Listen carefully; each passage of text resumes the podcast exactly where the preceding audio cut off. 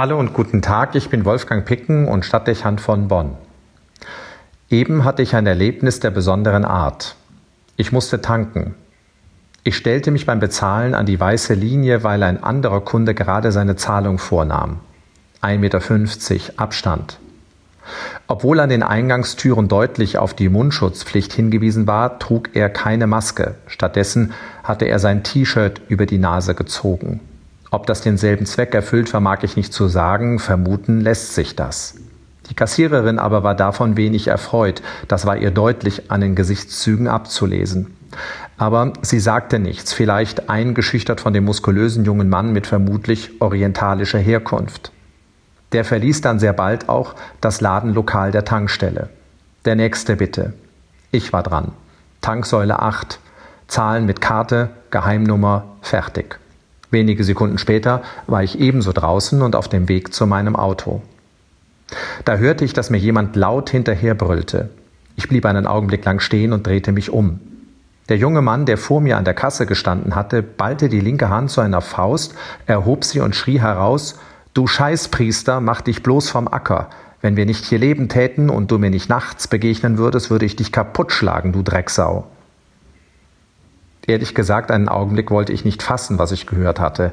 Ich war irritiert. Meinte der mich? Wie kam der dazu, ein völlig Unbekannter? Nur meine Erscheinung, kein Wort, kein Blickkontakt hatte ausgereicht, um mir mit dieser Aggression zu begegnen. Irgendetwas aber gab mir das Signal, mich umzudrehen und ohne Regung weiterzugehen. Die Stimme brüllte immer noch hinter mir her. Was kann ich nicht sagen? Ich hatte die Wahrnehmung eingestellt. Zwar hatte ich aus den Augenwinkeln beobachtet, dass sich der Mann bewegt hatte, aber die Stimme, so viel registrierte ich, kam nicht von hinten näher, also keine weitere Eskalation. Ich erreichte mein Auto, stieg ein und drückte auf die Taste für die Zentralverriegelung. Was war da geschehen? Eine geradezu irreale Situation.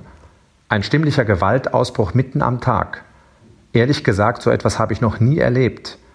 Keine Frage, eine falsche Bewegung oder gar ein Widerwort, nur eine Silbe hätten daraus eine unbeherrschbare Situation werden lassen können. Körpersprache und Stimmlage zeigten eine Entschlossenheit, die hätte auch zu physischer Gewaltanwendung führen können. Glück gehabt. Aber als Feststellung bleibt zurück, dass die persönliche Sicherheit am seidenen Faden hängen kann. Man kann nicht mit der Humanität seines Gegenübers rechnen. Unweigerlich kam mir, als ich wieder auf der Straße fuhr, die Bilder von den Ausschreitungen in Stuttgart in den Sinn. Mit ähnlicher Fassungslosigkeit habe ich diese Bilder verfolgt. Ich sehe noch vor mir, wie ein Maskierter mit nach vorne abgewinkelten Beinen einen Polizeibeamten hereintrat.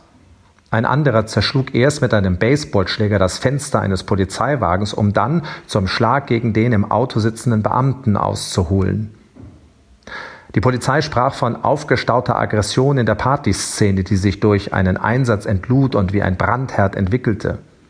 Beobachter berichteten, die Lage in der Innenstadt sei stundenlang außer Kontrolle geraten. Das Fazit des Polizeipräsidenten und des Landesinnenministeriums Wir haben die Lage unterschätzt. Das scheint mir eine gute Einschätzung, die auf Stuttgart, aber eben auch auf viele andere Orte im Lande zutrifft. Auch meine Begegnung an der Tankstelle zeigt dies. Wir unterschätzen die Lage. Es gibt ein hohes Aggressionspotenzial in manchen Teilen der Bevölkerung und durch Corona verstärkt eine extrem niedrige Reizschwelle. Da reicht eine Bemerkung, auch ein Nicht ins Schema passen aus und es geht so richtig zur Sache. Und zwar in einer Brutalität, die man sich schwer vorstellen kann. Wie von einem anderen Stern. Über Jahre haben sich Extreme entwickelt und Frustrationen aufgestaut.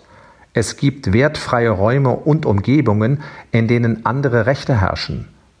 Wenn die sonst zumeist getrennten Welten dann einmal aufeinandertreffen, entlädt sich rohe Gewalt.